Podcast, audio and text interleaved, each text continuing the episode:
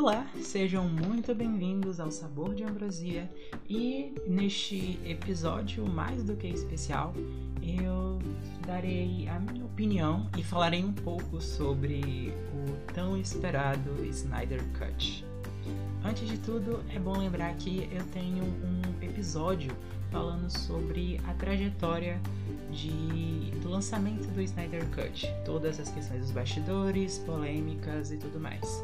E eu acho que ele ajuda muito a entender o motivo desse filme ser tão especial. Eu recomendo bastante. Por sinal, meu nome é Marcos Inícios e sejam muito bem-vindos. Pois bem, antes de tudo, que assim, eu como não são muitas coisas, eu decidi primeiro falar sobre os pontos que eu não achei muito legais do filme. E só, por favor, antes de me crucificarem, antes de saírem do podcast, pelo amor de Deus, não. É só algumas coisinhas que eu acho que são importantes e que eu vou falar com um pouco mais de propriedade mais pra frente. Vamos lá. Eu, assim, ou dos pontos negativos. Para começar, eu acho que o slow motion, exagerado em algumas cenas, é, o slow motion é a principal ferramenta do Zack Snyder nos filmes dele, isso é a marca registrada dele. E em alguns momentos, sim, funcionam e são muito bonitos, principalmente porque ele tem essa questão de deixar tudo é, muito visual e às vezes parece que realmente a gente está vendo uma página de quadrinhos em movimento. Só que em alguns momentos bastante específicos ao, uh, no decorrer da trama parece meio esquisito e não funcionou tão bem assim para mim. A outra cena que eu acho que não, eu particularmente não gostei muito é uma cena bem pequena de interação entre o Bruce e a Diana, que dá a entender que eles podem ter algum movimento romântico nesse universo e tudo mais. E a cena é meio estranha, até meio clichê, eles pegam na mãozinha e tudo mais. Eu não, particularmente não gostei muito.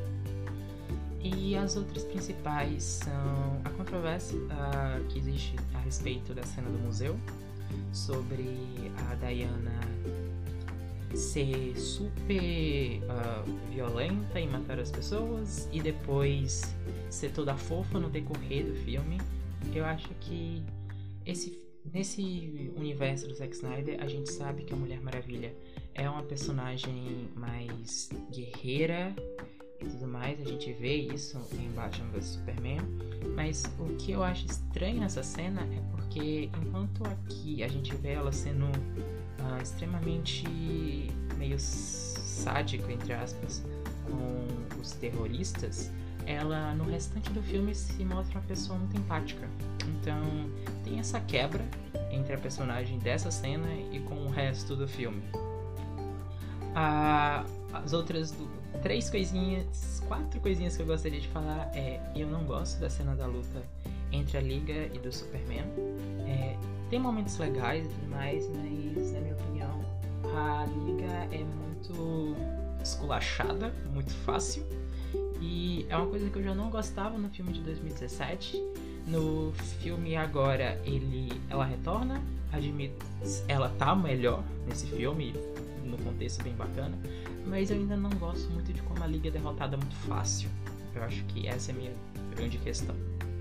E outras duas, as outras coisinhas assim, é a necessidade da existência do Caçador de Marte nesse filme quando eu for falar da parte das Lois Lane, eu vou explicar que, assim, não tinha muita necessidade dele estar aqui. É um easter egg bacana, eu amo Caçador de Marte, mas eu não sei se ele se encaixa tanto assim nesse filme, principalmente porque ele aparece em somente dois momentos e funciona mais como um easter egg do que como um elemento importante da trama. E diferente do Lanterna Verde, dos, dos Lanternas Verdes que aparecem no filme, ele é um easter egg que não faz sentido e não se encaixa com todo o resto. As outras duas coisas é que, infelizmente, o Zack Snyder acabou tirando a participação do Blackpink em, no seu corte, que quando o Bruce vai recantar o Flash, ele é, em um dos monitores aparece o, o grupo lá, e tudo mais. É uma cena bonitinha e tudo mais. Não há reclamação nem nada, mas eu gostaria de ter visto novamente isso. E a, última reclamação minha, que é o uso exagerado do ah na trilha sonora da Mulher Maravilha. Que eu entendo, assim, tem muito cara de quem foi o Snyder que pediu, porque ele tem uma coisa muito épica e ao mesmo tempo ah, divino de certa forma e combina com a personagem. Tem ótimos momentos que essa trilha sonora, esse negocinho do ar é usado, mas eu acho que o, ele exagera um pouco. Eu amo a trilha sonora da Mulher Maravilha, eu fico cantando sempre e tudo mais, mas acho que precisava. Mas então, essas foram as minhas reclamações e daqui pra frente vão ser só elogios, amor e tudo mais. Vamos lá. Pra começar, é uma coisa é bem importante dizer. O filme da, desse, esse filme da Liga da Justiça e o filme da Liga da Justiça de 2017 são completamente diferentes, porém eles seguem o mesmo caminho narrativo.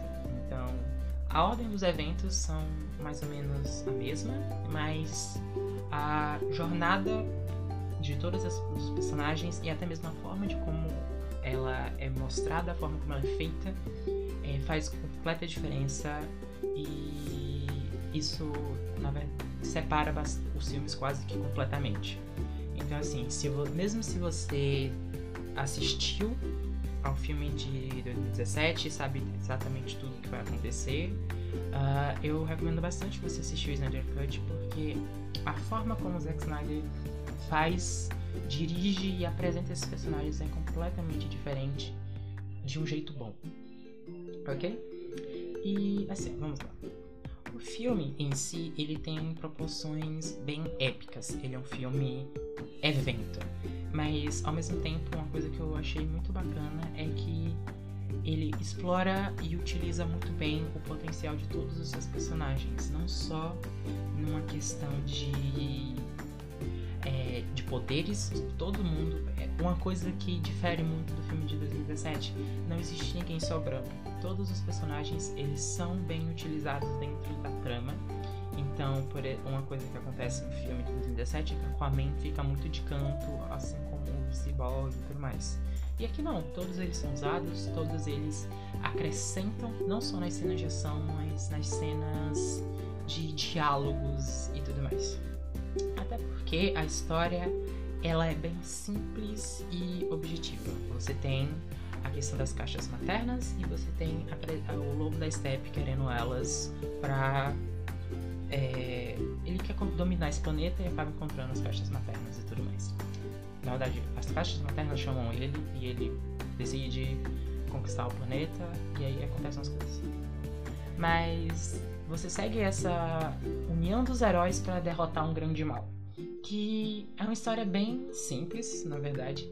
E acho que é, quando a gente fala de filme de super-herói, principalmente filme de equipe, é muito importante você não ter uma história tão complexa, porque o desenvolvimento desses personagens e como eles funcionam juntos é muito mais importante do que você complicar cada vez mais e mais e mais e mais. E eu fico feliz por, pelo Snyder ter decidido não ir por esse meio de complicar demais. Porque esse filme é, tem 4 horas de duração, então ele já tem muita informação por si só. E se ele complicasse mais ainda, eu provavelmente não daria certo. Mas voltando, como eu falei, os personagens são bastante bem desenvolvidos, eles são. Ele, cada um tem seu tempo de tela, eles têm os seus momentos, eles brilham nos seus momentos de ação, ele tem seus momentos de desenvolvimento pessoal, eles têm substância e você consegue se relacionar com todos eles, o que é ótimo. E faz com que as quatro horas do filme não sejam cansativas, porque cada um tem um recortezinho pequeno ao redor do filme. E apesar de ser algo grande, pode até assustar as pessoas, são quatro horas e tudo mais, ele, é, ele não é um filme cansativo e tem uma progressão natural e até gostosa de acompanhar.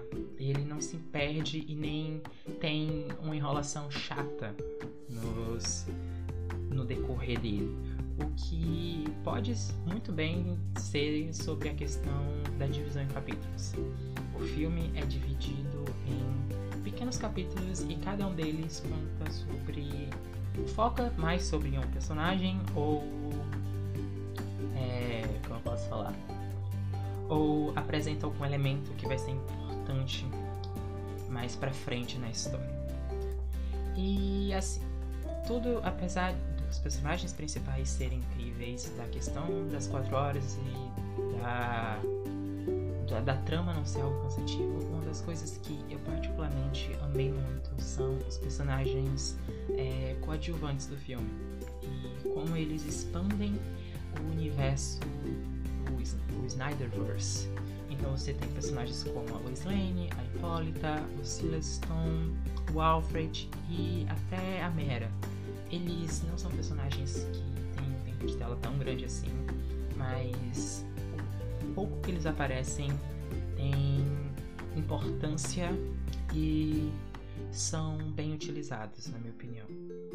É algo que eu fez falta no filme de 2017, até porque algumas dessas, dessas mini traminhas assim, elas costuram algumas questões do filme, que eu vou falar mais pra frente, mas realmente foi algo muito bom.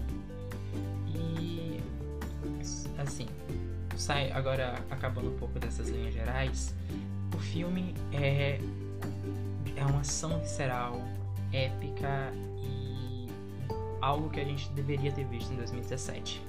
Mas ele tem uma questão pessoal, uma, uma questão. Ele sabe desenvolver os personagens que ele apresenta em telas e tem um tom otimista que eu não esperava. Então, essas foram as considerações especiais e agora eu vou entrar um pouco na, nas coisas mais a fundo.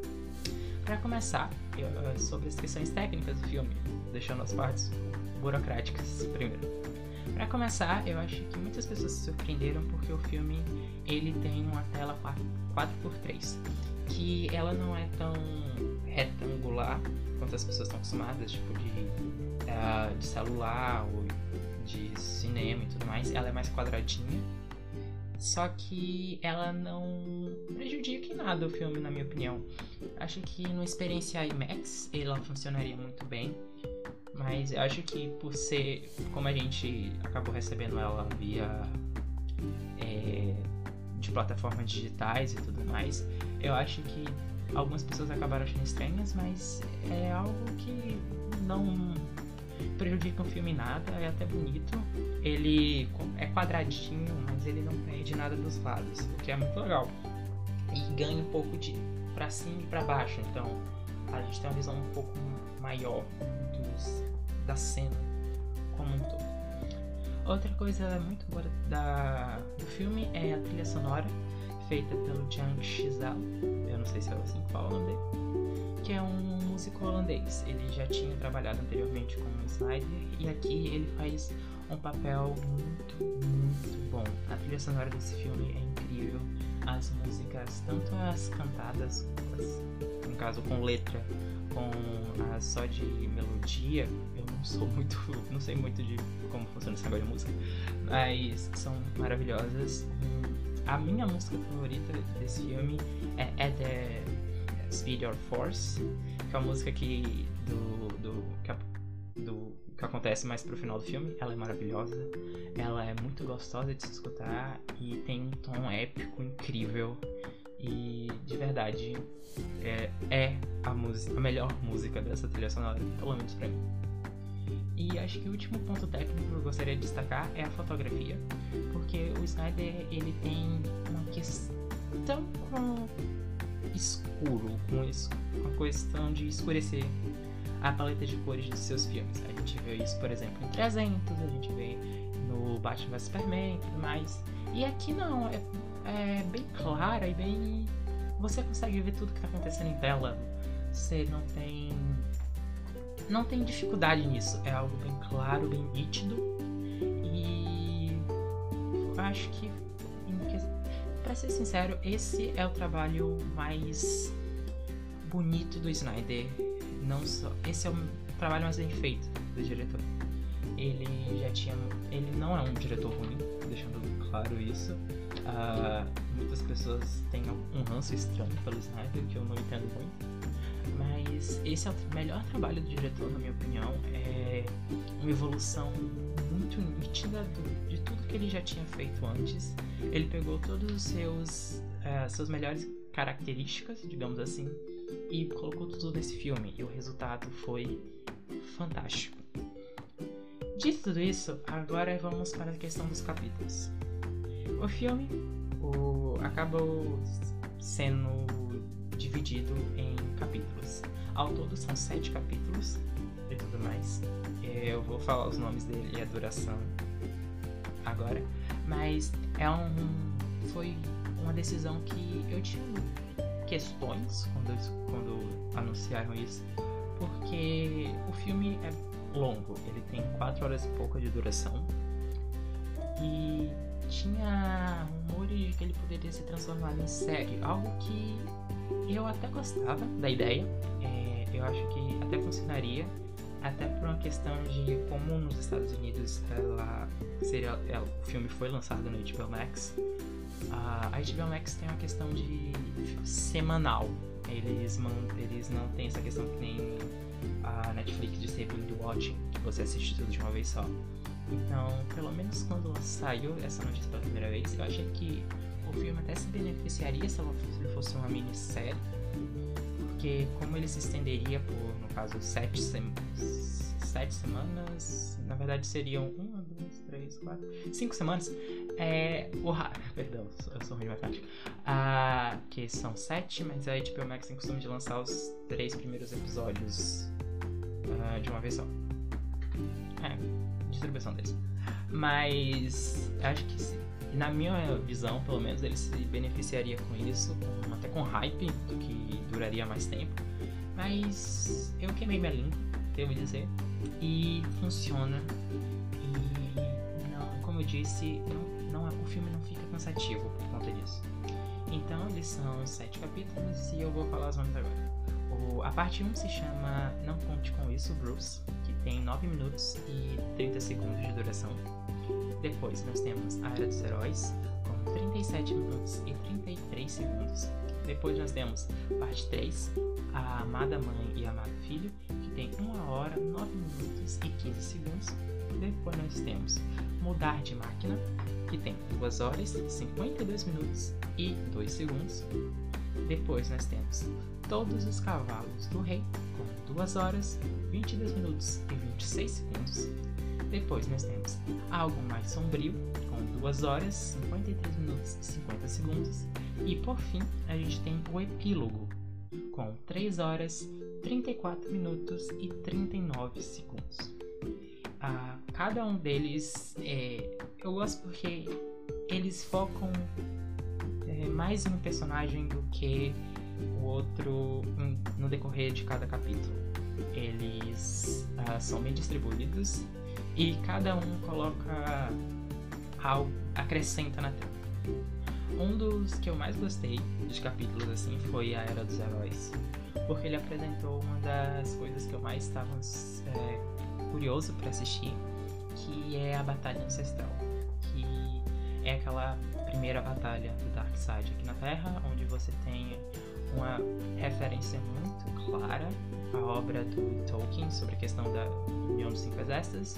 E aqui você tem a união dos maiores exércitos da Terra naquela época. Então você tem os Atlantes, Amazonas, humanos e os deuses aí. É uma cena que eu estava que não aparece muito no filme de 2017, ela é completamente cortada. E aqui ela é é uma das minhas cenas favoritas e ela tem a importância e a magnitude que eu esperava e foi lindo de se ver.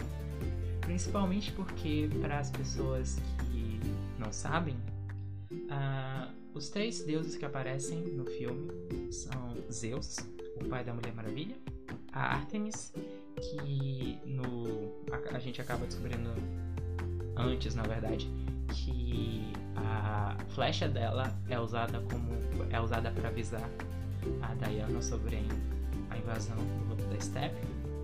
E o Ares, que é o inimigo da Mulher Maravilha no primeiro filme da personagem, no filme solo dela, lá de 2017 também. E o visual que a gente vê desse, ele no filme seria o visual que a gente veria no filme solo da Mulher Maravilha.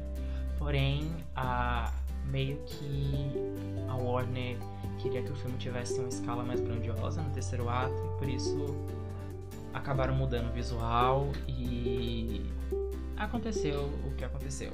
Uh, mudaram o visual, tiveram que mudar o final e foi por conta disso que a gente não viu esse visual que é muito legal. Pois bem, e agora um, falando um pouco sobre os personagens em si, saindo um pouco dessa parte mais técnica e focando nos personagens, porque esse filme ele tem as quatro horas são completamente necessárias, de verdade. Eu sei que tem algumas cenas que pod poderiam ser tiradas sim, mas uh, eu acho que para desenvolver tão bem a Liga da Justiça, que é um dos, um dos maiores grupos em, em questão de importância da cultura pop, precisava disso. E o Zack Snyder usou muito todas as questões dos capítulos para focar nesses personagens e dar profundidade para cada um deles. Todos eles são muito bem desenvolvidos e tem a gente pode, é possível ver uma até uma evolução não só dos novos personagens, como dos personagens que a gente já tinha visto anteriormente. Para começar, a gente tem o Batman, no filme Batman Superman eu vejo que muitas pessoas que eram fãs do Batman é, acabaram não gostando muito do que o Zack Snyder fez com o Batman do Ben Affleck. Acho que descaracterizou um pouco o personagem, principalmente a questão do matar, foi, ainda é bastante discutida. E aqui é legal você ver como o personagem mudou.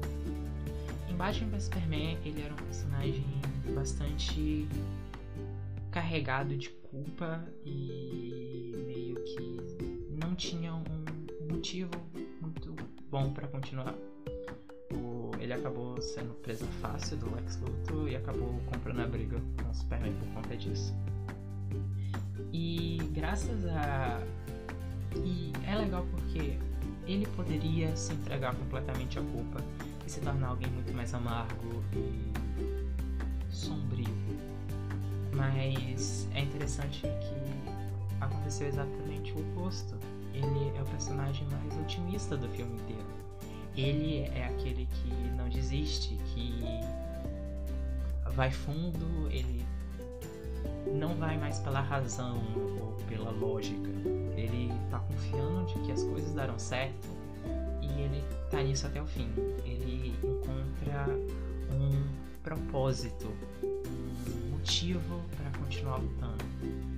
E ele se permitindo a ter esse salto de fé, porque ele não conhece essas pessoas. No Batman Superman ele estava ele não confiava em ninguém, ele não confiava na Diana, ele não confiava no Superman, ele não confiava em ninguém. Acho que tava só no Alfred, talvez. Mas aqui ele se permitir dar esse salto de fé, ele se permitir confiar nas pessoas e saber que, mesmo mais é, diferentes que todos eles sejam, eles podem se unir e derrotar esse grande mal. Ele encontra nisso a sua redenção é muito bonito que no final ele, se, ele mostra estar em paz com consigo mesmo. Eu acho que é um desfecho muito bonito do personagem e uh, redimiu ele e eu acredito que os fãs devem gostar bastante. A segunda personagem é a Diana, a Mulher Maravilha, que nessa versão do Zack Snyder, ela tinha se distanciado da humanidade. Eu não tenho certeza de até que ponto ela foi se distanciou, porque uma coisa que acontece em Mulher Maravilha 1984 é que esse distanciamento da, da humanidade é mais em relação a conexões mais pessoais. Ela continua é, sendo efetiva, ela continua sendo uma super heroína, ajudando as pessoas, mas sem ter conexões verdadeiras com elas. E eu não sei até que ponto. Ah, porque lembrando que o Zack Snyder é produtor de Mulher Maravilha 1984, ele e a Perry Jenkins são amigos, então não sei até que ponto disso é canônico ou não nesse filme. Mas é interessante porque ela se reconecta com. tem essa reconexão com a humanidade. Ela tá mais próxima e lidando com a, as pessoas. Ela, nesse filme, ela é uma pessoa muito mais madura e com experiência do que todos os outros. Ela tem 5 mil anos de idade. Então, é muito tempo. E isso faz uma baita de diferença, porque ela parece muito mais uma conselheira e muito mais disposta a entender o outro. Ela é uma pessoa amável e é, empática. Ela entende a, o outro, não importa quem seja. Você tem isso com a relação dela com o Cyborg, você tem isso com a relação dela com o Arthur, que os Atlantes e as Amazonas no caso seriam inimigos mortais, mas em nenhum momento ela é antipática com ele, ela na verdade até é, dá o primeiro passo dessa conexão, e isso é muito legal. Ao mesmo tempo disso, ela é uma baita de uma guerreira, e eu acho que um dos grandes pontos altos do Zack Snyder é que ele sabe utilizar a grandiosidade dos poderes dos personagens. Então, ela um amigo meu até falou que ela é um rolo compressor amazônico. Ela não. Assim, não tem para ninguém. Ela, assim, a questão da luta do Superman já é outra história. Mas ela derrota todo mundo, ela não tem medo, ela parte para cima, não importa o que aconteça. E isso é muito incrível. Ela tá num ápice maravilhoso Porém, é uma coisa que eu gostaria muito de ter visto ela usando mais o laço. Eu, eu gosto muito da ideia do laço, e... mas não é reclamação. É só uma coisa que eu queria ter visto um pouquinho mais. Acho, o próximo personagem, como eu já tinha dito, é o Aquaman, o Arthur Curry. Que aqui a gente começa a ver a diferença de visões do filme de 2017 pro filme de. pro agora o Snyder Cut. Porque os outros dois personagens, eles são descaracterizados no filme, mas não chegam a ser no nível que foram esses de agora. Para começar, a gente tem o Arthur Curry, que no filme de 2017 ele é muito mais canastrão, muito mais bobão, ele não leva as coisas muito a sério, ele tem. Ele é só um bêbado que não liga muito para as coisas. Tem uma cena bem específica e bem pequena no filme que ele mostra até roubando umas coisas da Batcaverna. E aqui não. Ele, na verdade, é o personagem mais pé no chão do filme. Ele é a âncora de realidade desses personagens. Você vê eles tendo planos completamente mirabolantes, como ressuscitar o Superman, e ele é sempre a primeira pessoa que fala: vocês têm certeza disso? Vocês realmente querem fazer isso? Isso pode dar errado. Mas ele não. Ele sabe pelo que ele tá lutando, ele sabe o que é certo e em nenhum momento ele se mostra desistente. Ele é uma pessoa que se preocupa muito mais com a realidade, mais com as coisas reais mesmo. Tipo, isso pode dar errado. A gente tá colocando criança que perdeu o pai para fazer um, sacrifício, grande sacrifício. Então isso é muito interessante. Ao mesmo tempo que tudo isso, uh, que ele, ele é esse herói no pé no chão e faz sentido porque no filme ele é mostrado como um herói relutante. Ele é o herdeiro por direito do trono de Atlantis, mas ele não está disposto a tomar esse papel muito pelo fato dos Atlantes terem o excluído, o recusado a vida inteira. Então ele tem. Ele não está. Ele não quer abraçar o seu destino. Isso é muito legal de se ver. Olha, o filme termina com ele voltando para casa. Ele não quer é, tomar esse título ainda para si. E é bem interessante porque no filme solo do personagem, que é completamente baseado nas lendas arturianas, você vê que essa jornada dele se tornar não só um rei, mas um herói para sua nação. Acho que se esse filme tivesse saído em 2017 e tudo mais, acho que até faria sentido com o arco do personagem por completo. E agora os personagens que mais. Um dos personagens que realmente foram completamente descaracterizados mais ainda do que o Aquaman. Primeiro, o Barry, que é interessante porque ao mesmo tempo que ele foi descaracterizado, no filme ele possui a mesma personalidade que a gente vê no filme 2017. Ele ainda é aquele meio atrapalhado, ao mesmo tempo cheio de energia, que fala demais. Então, até algumas piadas que a gente vê no filme, tipo o I'm Rich, que é, ainda estão nesse filme, mas eles é bem distribuída e funciona, porque o Barry ele seria, por mais super poderoso que ele seja, ele é muito um, humano em meio aos deuses. Você vê que ele não sabe direito como ser um herói, porque até aquele momento ele nunca foi um herói. Ele tem uma admiração muito grande pelo Superman, pelo Batman, pela Mulher Maravilha. Por sinal, ele é a primeira pessoa até agora que chamou a Diana de Mulher Maravilha. Importante a gente falar disso.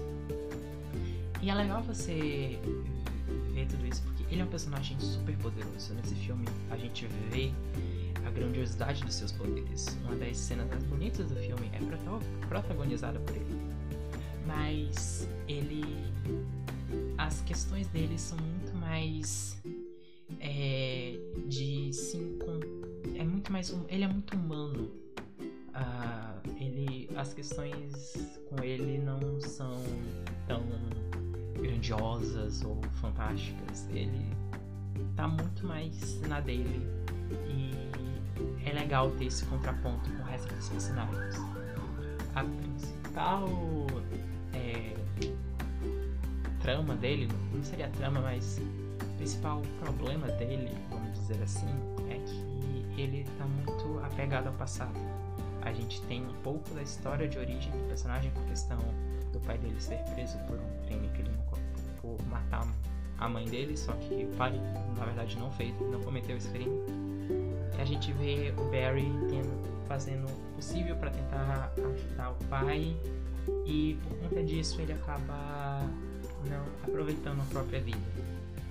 E todo o arco do personagem é muito mais dele deixar o passado de lado, ele viver o presente e fazer o seu próprio futuro. É uma história assim.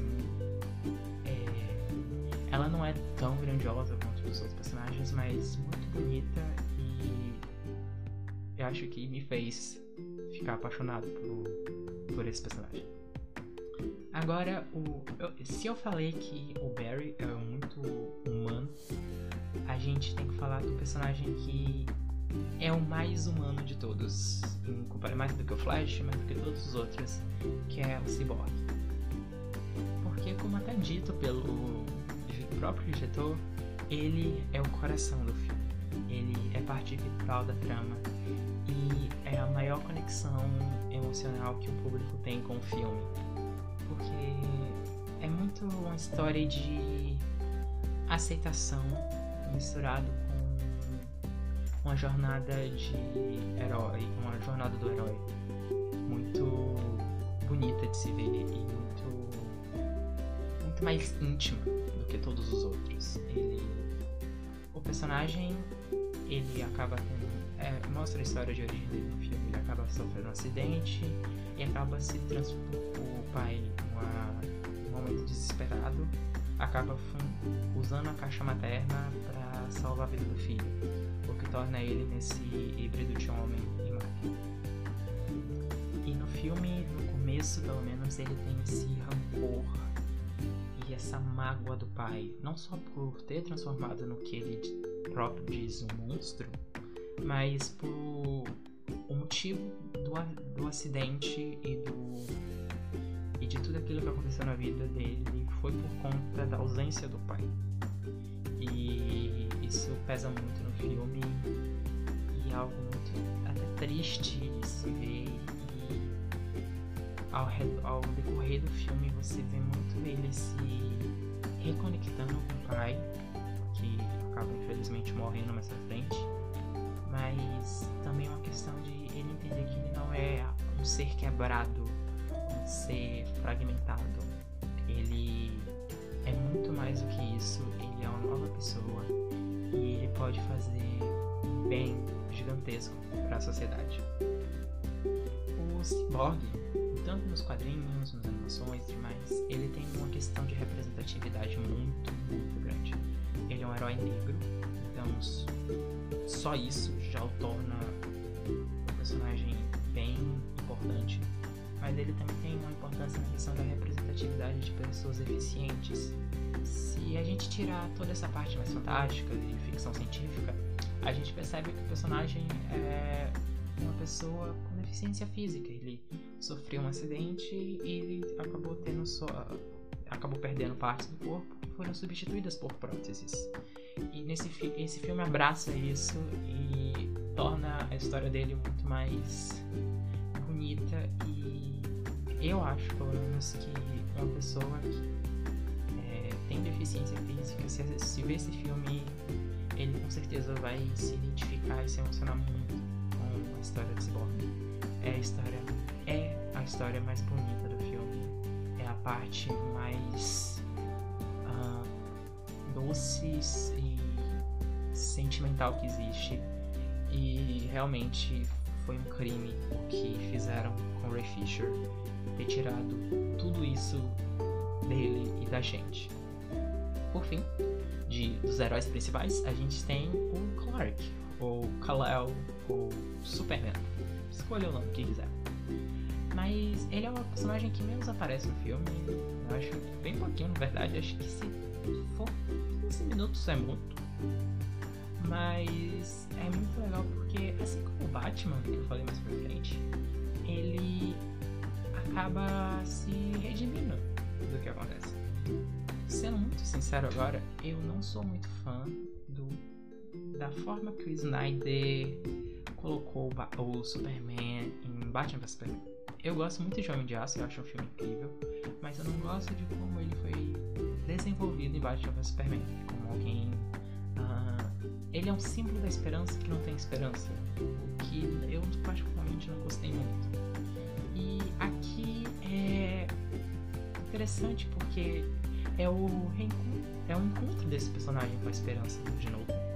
Ele viveu de uma forma esperançosa, meio que distante no mundo antes e ele acabou se sacrificando por ele e ele voltou. E agora ele tem uma segunda chance, uma nova vida, um, uma nova vida pra, pela frente. E é muito legal como isso representa tanto o Superman que ele volta a ser o símbolo de esperança no filme. No filme em si, ele é o símbolo de esperança. Ele é a última esperança que a Liga tem contra o Lobo da Steppe pra meio que ter como derrotar esse grande mal. E isso é muito bonito e é uma representação maravilhosa desse personagem que eu gostaria de ter visto, visto nos outros filmes e mas pelo menos aqui ele é muito bem representado e eu posso agora dizer que esse é o Superman que eu gosto tanto e um, o meu personagem favorito. Saindo agora dos heróis, é bem legal falar dos vilões. Todos, para ser um filme de super-herói bom de verdade, é sempre bom ter ótimos vilões e ah, não só para questão de lutas e tudo mais, não é só uma questão de ser um vilão poderoso, mas um vilão que faça sentido e que seja um contraponto legal com um, o herói ou os heróis. E no filme de 2017 a gente teve um personagem bem raso e sem profundidade. Ele, parece, ele só parecia querer querer de volta, na verdade, as caixas maternas. E só isso, ele gostava das caixas, tá lá, não, tem muito mais do que isso. E aqui não, ele é um personagem em busca de redenção. Ele é, ou era, o filme não especifica, hein? mas eu vou botar era. Ele era um dos generais, um dos principais generais da armada do Darkseid e é, não explica muito bem, mas ele acaba traindo o Darkseid e por conta disso ele é exilado e colocado para é, dominar vários e vários e vários mundos em nome do seu soberano. E pelo que é explicado no filme, já, ele já conquistou vários planetas e não está nem perto de pagar sua dívida. Então você vê um personagem que está tentando ao máximo uh, ser perdoado e aceito de volta. Lembrando que o Darkseid é o sobrinho do da Step, então ele está tentando ser aceito novamente pela família. E é interessante porque numa determinada parte do filme você até sente pena dele. Você percebe que ele é uma pessoa muito ferrada. Teve um tweet que eu li hoje da Sana no Twitter que ela fala que ele é a melhor representação do proletariado. Ele trabalha, trabalha, trabalha, trabalha e tá muito longe de, de conseguir alguma coisa. Por mais triste que pareça, na verdade é muito verdade. Na verdade é muito verdade. Foi bem redundante agora. Mas tem isso, o personagem não só é muito poderoso nesse filme, ele consegue ser pau a pau com a liga. Ele, assim, ele acaba perdendo muito velho no final. A cena da Mulher Maravilha arrancando a cabeça dele é incrível. Mas ele traz toda todo o medo e o perigo que um personagem é, um vilão da Liga da Justiça precisava. E, em, trazendo junto com ele, a gente tem o Darkseid, que não aparece no outro filme, a presença dele é completamente apagada, e quando. Assim, quando o Zack Snyder foi falando sobre a, os planos dele pro Snyder Cut, eu não tinha entendido muito qual era a importância do Darkseid nesse filme, o porquê ele precisava estar lá. E aqui, na verdade, faz muito sentido porque o fato do Lobo da ser um bom vilão é porque a gente tem um vilão ainda maior por trás disso tudo. Ele ele tem uma presença amedrontadora e ameaçadora que é muito maior do que tudo e faz completo e total sentido ele tá ali, ele ser o grande mal que muito maior do que os nossos heróis podem imaginar. Ele não é o grande vilão do filme, a batalha final não é contra ele, mas faz sentido ele tá lá. E quando você tira ele da equação, você percebe que o filme, não só o Lobo da Steppe, mas a ameaça por completa fica rasa e sem muita profundidade. Eu falo muito profundidade rasa, né? Mas ele fica meio xoxa, sem substância. Agora, saindo dos personagens principais, tanto heróis quanto vilões, eu gostaria de falar de algumas tramas paralelas do filme que eu particularmente achei fantástico. E eu ficaria muito decepcionado comigo mesmo se eu não falasse. São tramas de personagens uh, meio que. Os personagens coadjuvantes. Que eles não têm um super arco nem nada, mas eles têm uma grande importância no filme e um dos, motivos desse filme ser tão emocionante é por conta deles. Para começar, eu acho que o maior de todos é o Celestino, que é o pai do Cyborg e um dos motivos dele ser o Cyborg. O que acontece aqui com Silas é porque depois de ter falhado tanto com o filho dele, ele tenta se conectar e alguma voltar a ter, ou pelo menos não necessariamente o amor, mas. Não necessariamente o perdão, pra ser sincero, mas saber que ele quer que o filho saiba que ele está lá por ele.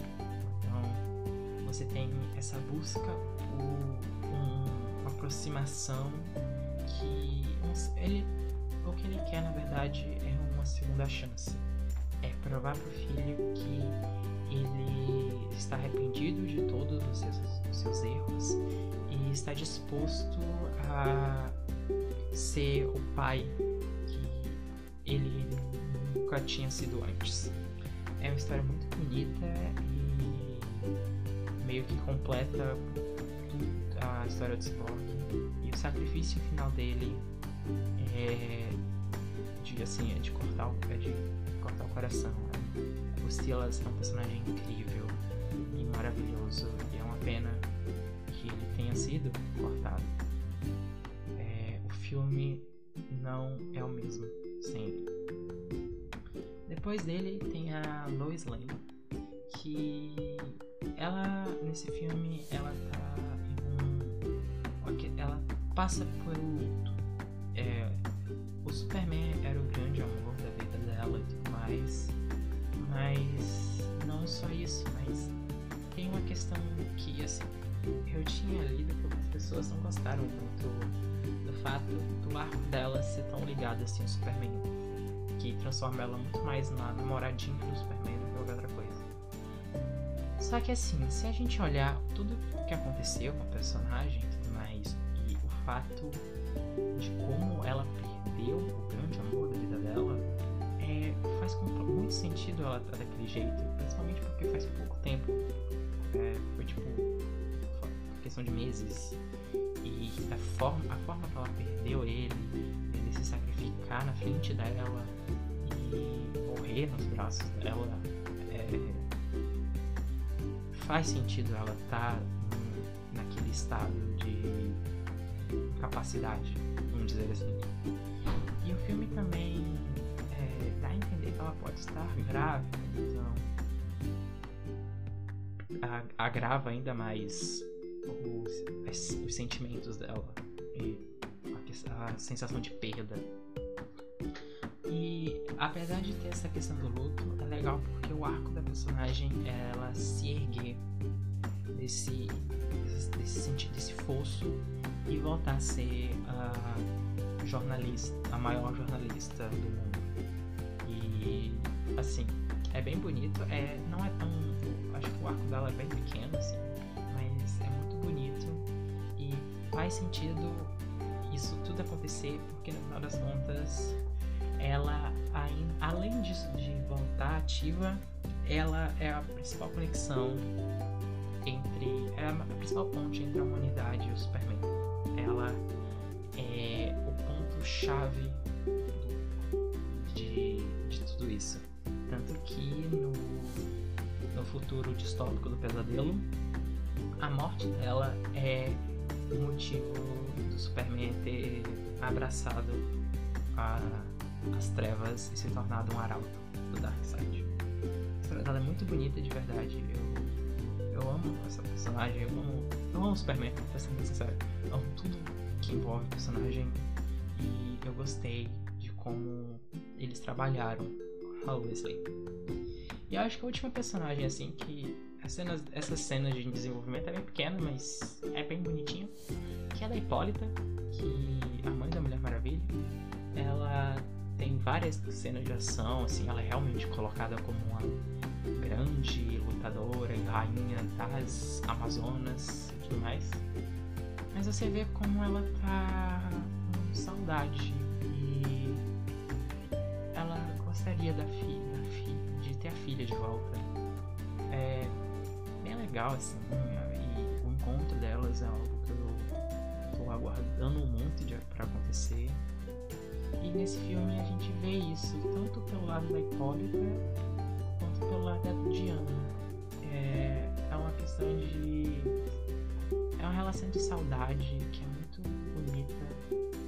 E eu quero ver esse encontro no futuro, sendo no Snyderverse ou não.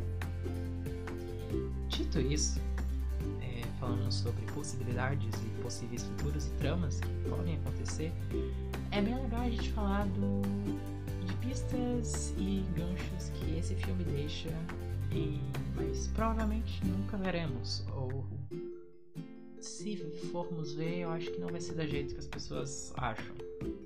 Pra ser sincero, esse filme, eu amei esse filme, mas o fato dele ser algo isolado e ele ser um epílogo pro Snyder é o que torna ele tão, tão uh, especial, vamos dizer assim. Tem muitos outros motivos e tudo mais, mas o fato dele ser um epílogo dá um que a mais pra esse filme. Se, se, acho que as pessoas estão querendo que esse universo seja restaurado, mas eu acho que esse é um final perfeito para a visão do Snyder na DC. E eu não sei se funcionaria ter algo além disso tudo. Mas, apesar disso tudo, o Snyder ainda deixa umas pistas aqui e ali que são legais de ser faladas. Para começar, eu acho que o grande. O que todo mundo gostou assim é o Pesadelo, o mundo distópico, onde o Superman sucumbe às forças de Darkseid, se torna um arauto dele, o mundo é praticamente destruído, tudo vira uma versão meio uh, piorada de Mad Max. E você tem meio que um pequeno grupo de heróis, com aspas, uh, que se unem para tentar meio que derrotar essa, esse grande mal.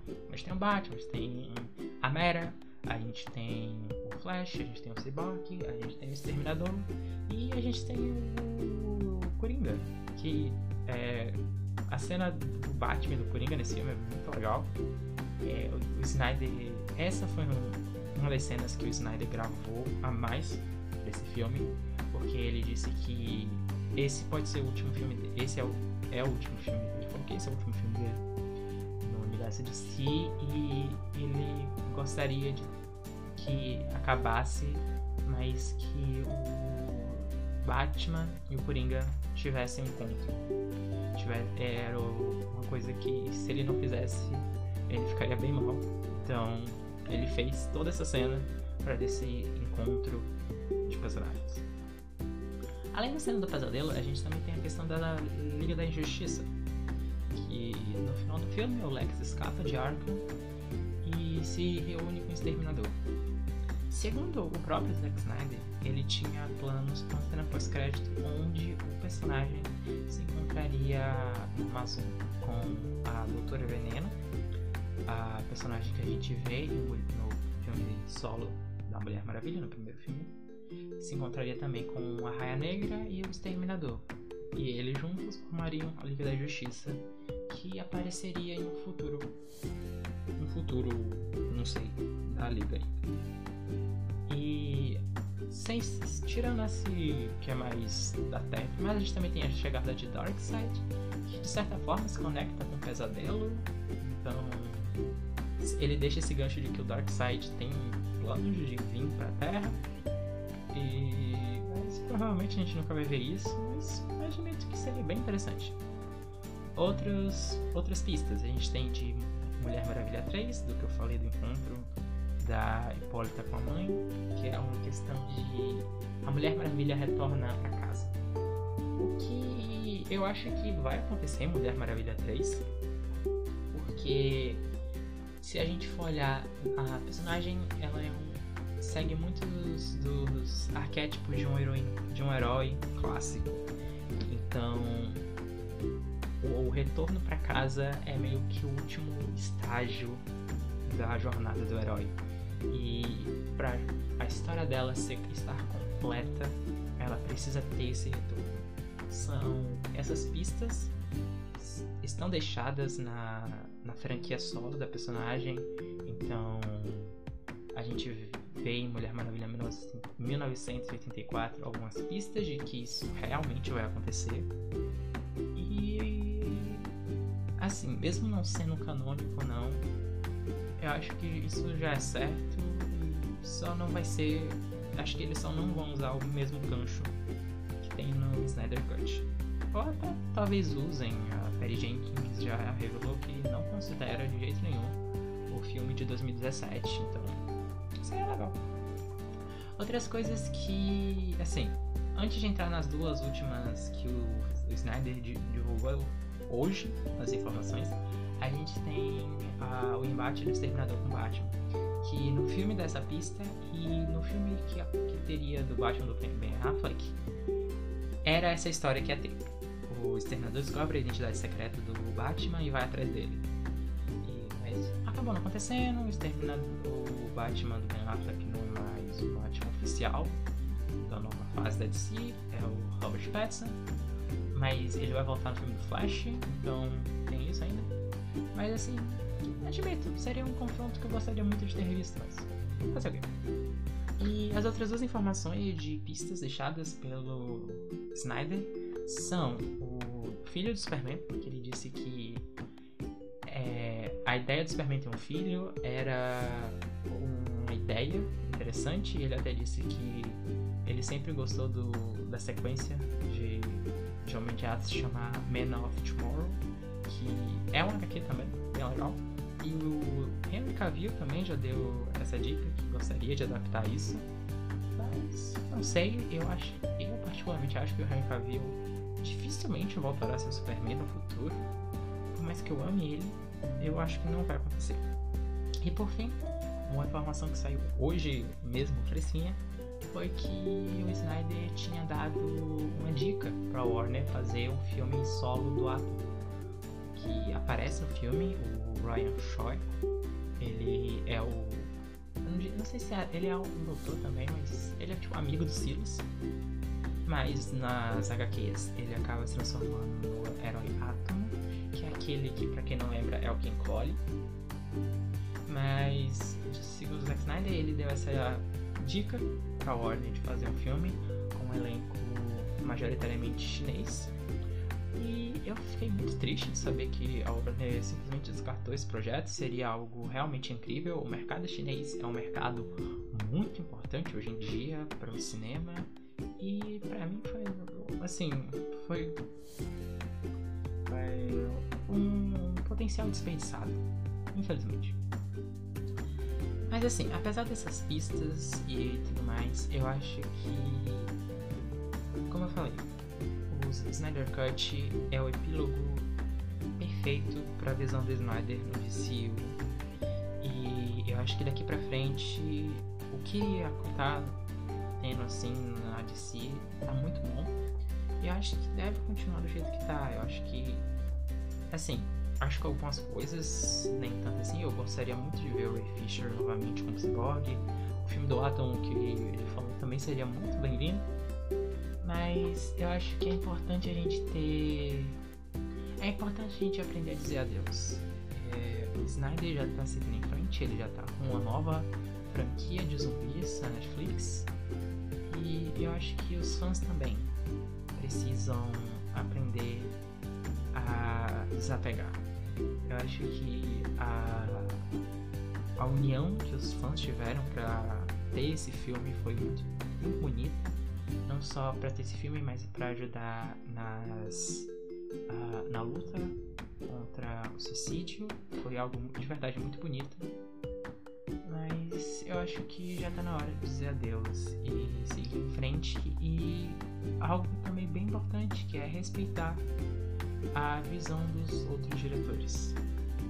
É, teve esses tempos atrás um rumor de que a a Warner queria que o Zack Snyder dirigisse o próximo filme da Mulher Maravilha e algum, eu vejo muita gente querendo isso e eu de verdade não concordo porque a ideia da existência desse filme, do lançamento desse filme hoje é porque eles queriam respeitar a visão do diretor e queria que a gente visse os planos do Zack Snyder se concretizando você simplesmente jogar todo esse, esse, todo esse significado fora só porque você não gosta de uma visão específica é muita hipocrisia.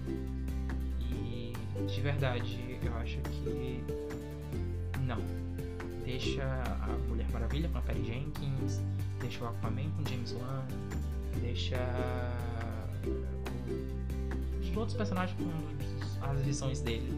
Que unificar tudo nem sempre dá certo. Uh, e eu acho que o fato da DC estar tá explorando tantas visões diferentes é o que tá deixando ela tão viva e tão incrível para os fãs. E eu acho que botar tudo na mesma caixinha de novo não vai funcionar. Pelo menos é isso que eu penso. Pois bem, eu acho que essa é a minha opinião e análise sobre o tão esperado Snyder Cut que demorou quatro anos para ser lançado.